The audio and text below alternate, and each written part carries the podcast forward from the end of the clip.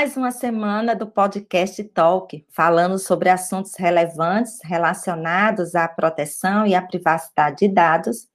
E se você ainda não ouviu o episódio passado sobre o impacto da LGPD na economia, confere aqui em nosso canal. E hoje, o nosso podcast Talk é, vai tratar sobre as sanções da LGPD, né, o que pode acontecer a partir de agora, afinal, dia 1 de agosto de 2021, as sanções da LGPD entraram em vigência plena. E como se prevenir? Antes de efetivamente começarmos, eu vou me apresentar. Eu sou a professora Adriana Carla Oliveira, cientista da informação e do direito e pesquiso na área de privacidade e proteção de dados. E minha convidada super especial de hoje é a Franciele Doutor. Bem-vinda, Fran. É um prazer tê-la aqui em nosso papo de hoje. Olá, Adriana. Agradeço o convite para batermos esse bate-papo sobre um assunto que gostamos tanto, né? LGPD. Bom, eu sou advogada, especializada em direito digital, compliance e proteção de dados. Também sou de PO Exim. Pois é, eu acho que não é um exagero dizer que é um momento histórico, né, que estamos vivendo. Trata-se da lei de proteção de dados pessoais no Brasil. E o que você acha, Franciela? Essa lei vai pegar? Sim, Adriana, até eu diria que a lei já pegou, né? É, a multa da Drogazil é uma pequena amostra do que a LGPD vai representar para o Brasil, né? É uma pequena amostra de que a LGPD não vai pegar, ela já pegou. Em minha opinião, ela já pegou, como eu falei. E a cada dia nós vemos mais casos de atuação do Ministério Público e dos órgãos de proteção, exemplo dos PROCONs estaduais. Além disso, os números de ações judiciais e reclamações por parte de titulares já é bastante expressivo. Há dados interessantes nesse ponto, Adriana. Mais de 600 ações judiciais envolvendo a LGPD, aliás, mais de 600 decisões judiciais envolvendo a LGPD e centenas de reclamatórios trabalhistas ajuizados por sindicatos e também por trabalhadores.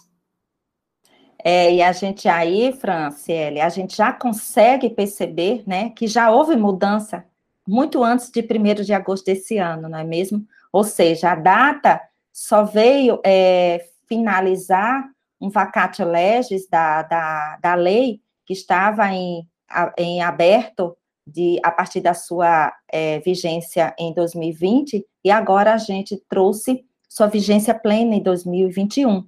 Mas, como bem você disse, decisões judiciais e centenas de reclamações, sejam trabalhistas ou de ajuizamento, já estão circulando no nosso, nos nossos, nas nossas cortes de justiça, não é mesmo? Exato, Adriana.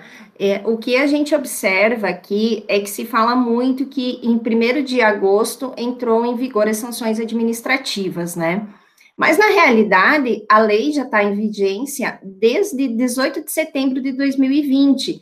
Então, a novidade é que agora as empresas poderão sofrer sanções administrativas, poderão sofrer o poder fiscalizatório da NPD mas as multas, ações judiciais, elas já vêm acontecendo desde 18 de setembro de 2020.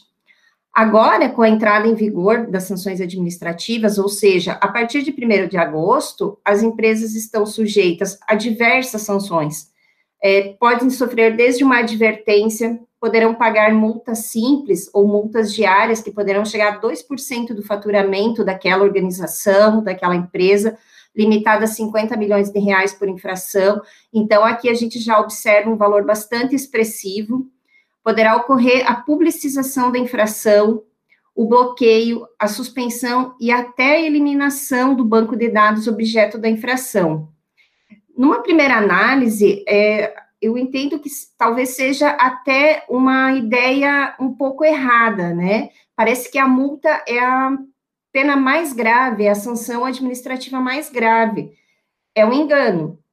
A publicização da infração, por exemplo, poderá causar grandes danos à reputação daquela organização, impactando diretamente na concorrência.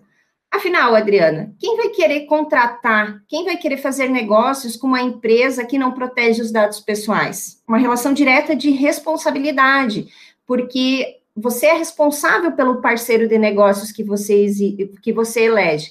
Então, as empresas que não fizerem a sua adequação, elas estarão fora do mercado. O mesmo em relação à suspensão, bloqueio e eliminação do banco de dados. Pensemos, por exemplo, no caso de um e-commerce, uma empresa de marketing. Todo o seu movimento, todo o seu negócio é voltado com atuação, com o uso do banco de dados, né? Com o, é, com o tratamento de dados pessoais.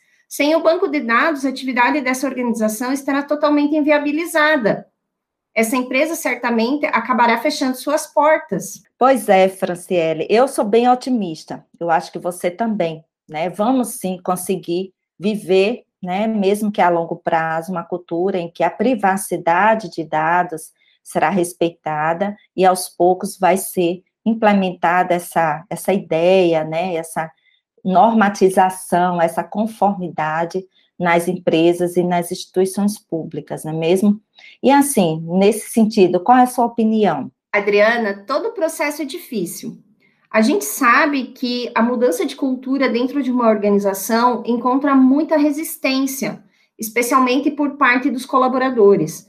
Por isso se fala que a cultura de proteção de dados é top-down, ou seja, ela deve vir sempre da alta administração para os demais cargos, se a diretoria não abraçar a cultura, não abraçar aquela ideia de proteção de dados, de respeito à privacidade, dificilmente os colaboradores o farão. É uma cultura que vem da diretoria ao porteiro, abrangendo, abrangendo toda a organização. Do mesmo modo, o titular precisa ter a consciência sobre o valor dos seus dados pessoais. A palavra de ordem é educação, é sensibilização.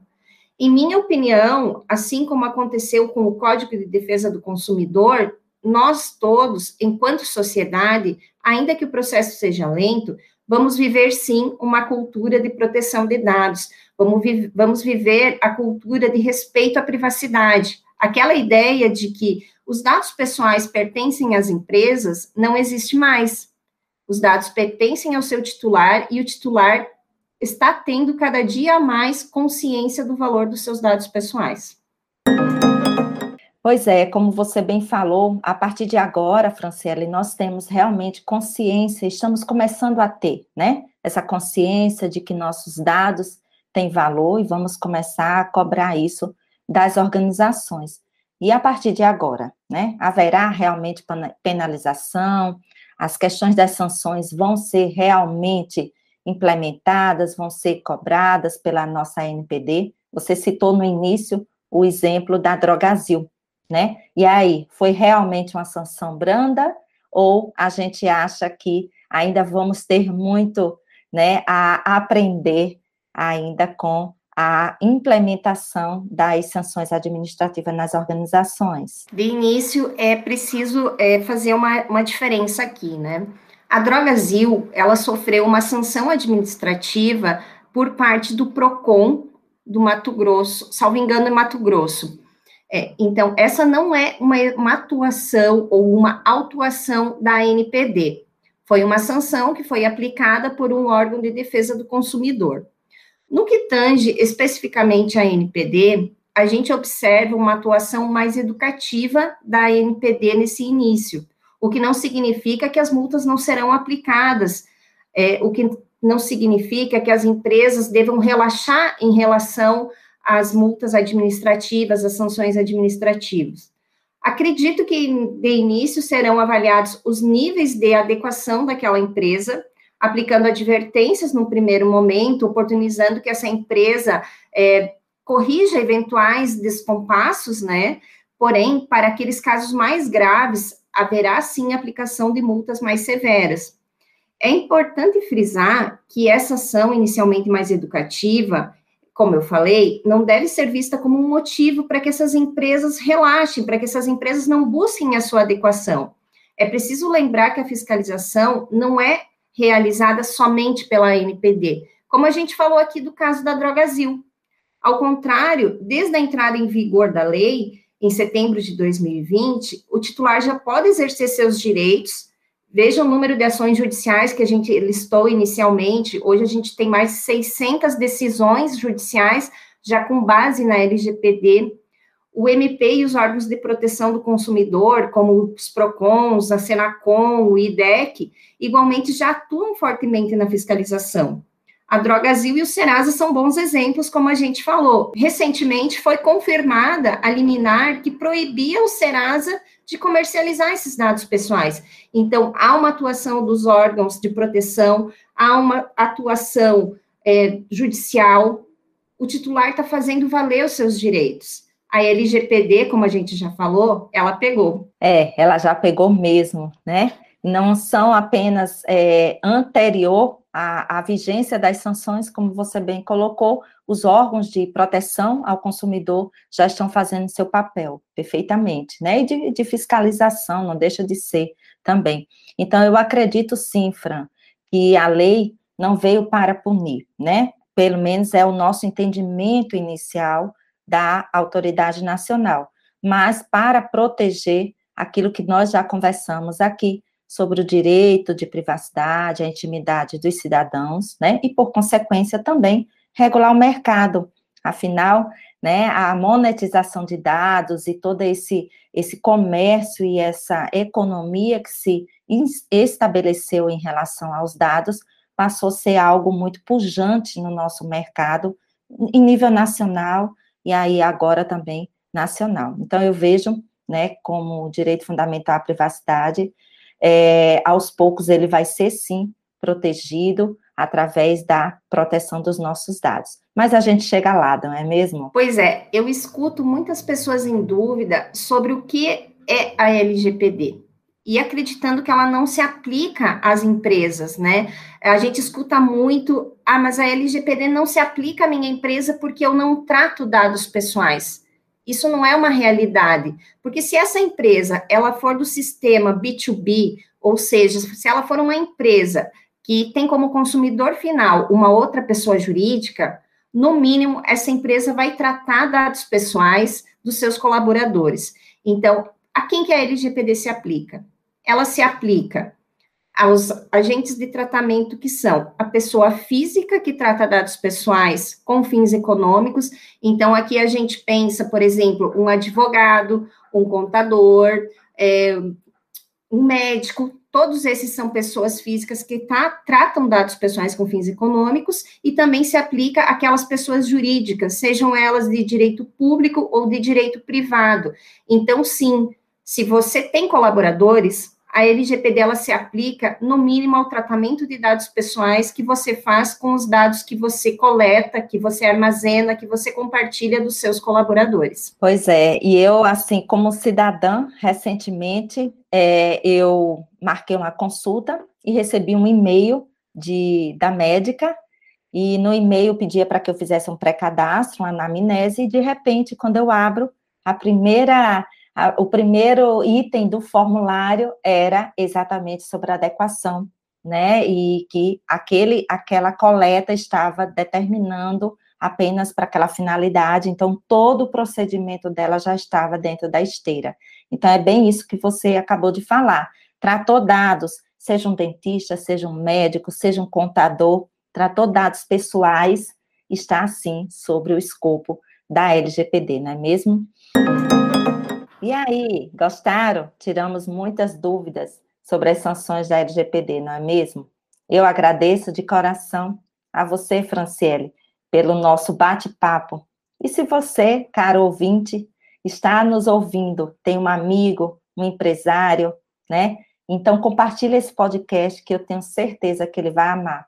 E aproveito também, é, para quem ainda não me segue no Instagram, o arroba Adriana Carla Oliveira, Sejam todos muito bem-vindos. Eu que agradeço o seu convite, Adriana. É sempre um imenso prazer participar.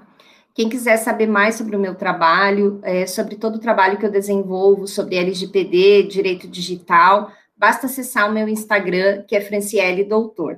Ah, muito obrigada. Nós vamos ter muitos diálogos ainda. Eu vejo você em breve. Teremos mais um episódio dos podcasts IAC. Tchau e até breve.